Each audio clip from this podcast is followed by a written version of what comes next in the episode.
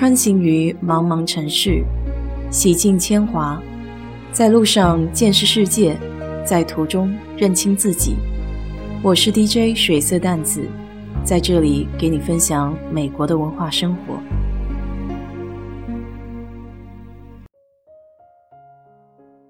昨天有留言问关于 motel 和 hotel 的区别，恰巧我和朋友周末正好聊到这个问题。在这个基础上，可以扩展聊一下。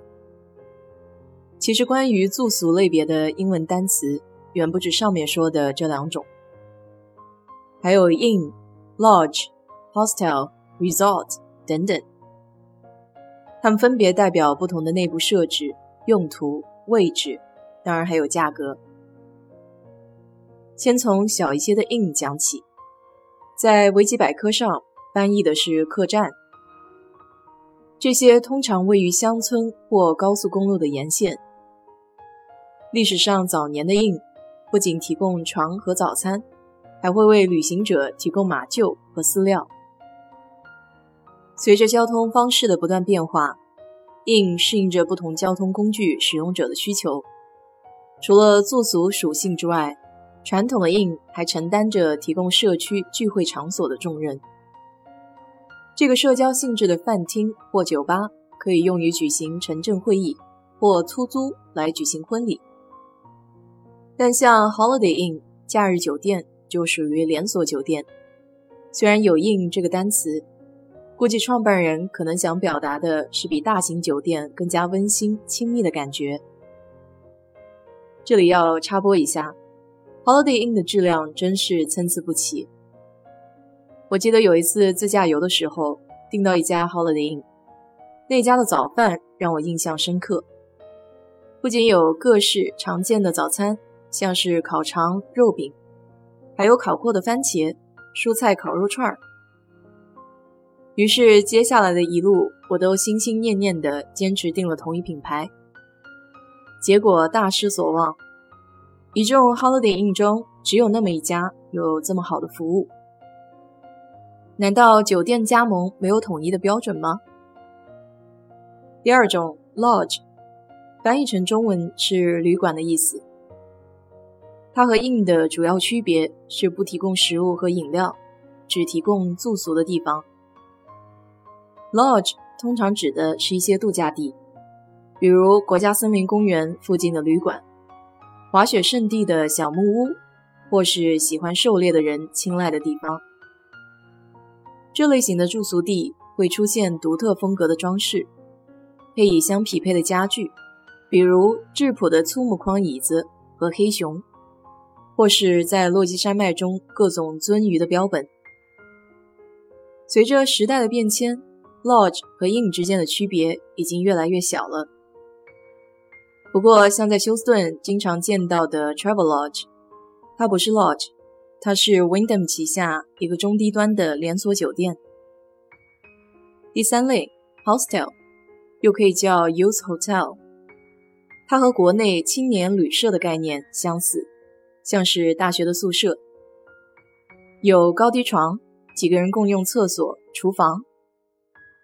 这种是背包客、自行车出行者等一些穷游爱好者的理想驻地，因为很多东西共享。所以价格比较实惠，并且对于喜欢结交世界各地的朋友来说，这是一个很好的分享旅行想法的机会。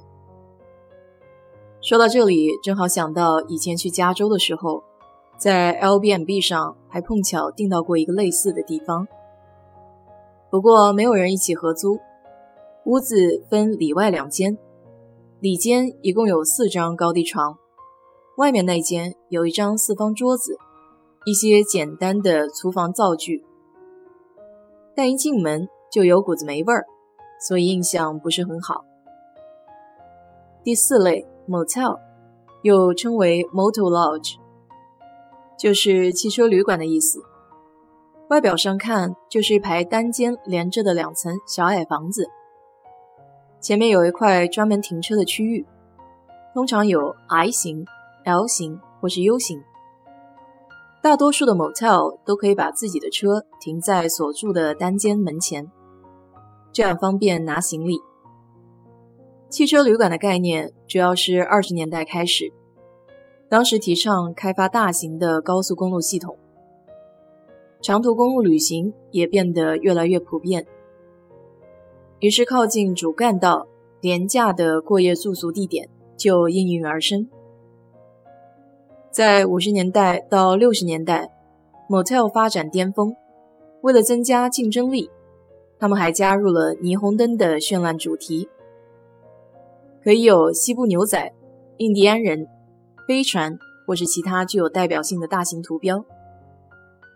现在的六十六号公路上还有不少 motel 保留着当时的风格。以前出野外的时候，和老板还有同学一起住过 motel，因为采样的地点比较偏僻，能有 motel 就已经很不错了。里面的设施相对简陋。但微波炉、小冰箱还都是有的，就是得吐槽一下那个床罩，图案一看就是那种一百年不洗也看不出灰的混搭彩色。所以进门的第一件事情就是先把床罩给挪开。如果有些地方的气候比较潮湿的话，这床上还会觉得像没烘干一样。美国这里还有一种可以长租的经济型酒店式公寓房，叫 Economy Apartment Hotel。我知道的品牌有 Extended Stay，在那里住过一两次，里面就和单间的公寓房差不多，有一小块厨房区域，有水池、烧气的炉子、微波炉，还有小冰箱。不过洗衣房是公共的。其中有一次住的时候，一进屋子有一股大麻的味道。但这种情况你可以和前台商量换房间。最后就是三星以上的酒店了，这属于比较熟悉和常见的类别，一般有比较正规的大厅、酒吧，还有就餐区域。床上的用品看着也会比较舒服一些。只不过三星半以上的酒店，网络大都不免费。停车有时候也分城市地段，会相应的收取一定费用。比如上次在纽约开车，我住的是靠近中央公园的一个酒店，一晚上的停车费就要七十块。真要是聊酒店的话，拉斯维加斯值得一提。那里的酒店真是一个赛一个，可以说不能光用 hotel 来定义，已经可以用 resort 度假胜地来形容了。因为酒店的内部结合了赌场、购物、餐饮，可以说是集休闲娱乐为一体。印象里比较深的是威尼斯的地下水城，还有百乐宫的喷泉。这个话题，Amy 最有资格来分享了。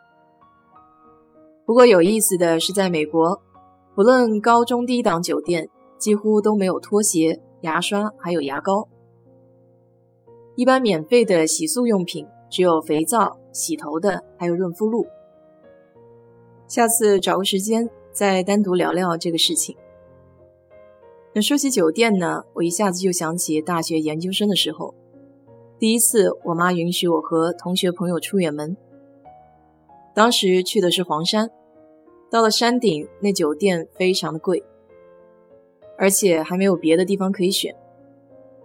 所以最后我们几个人一商量，这都天黑了，下山也不安全，还是凑凑份子订一间房算了。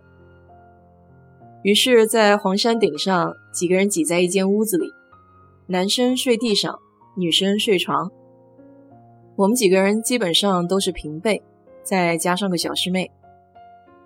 平日里在实验室，每个人都是衣服整齐，直到晚上洗漱以后。或是睡衣，或是秋衣秋裤的，大眼瞪小眼，看着着实别扭。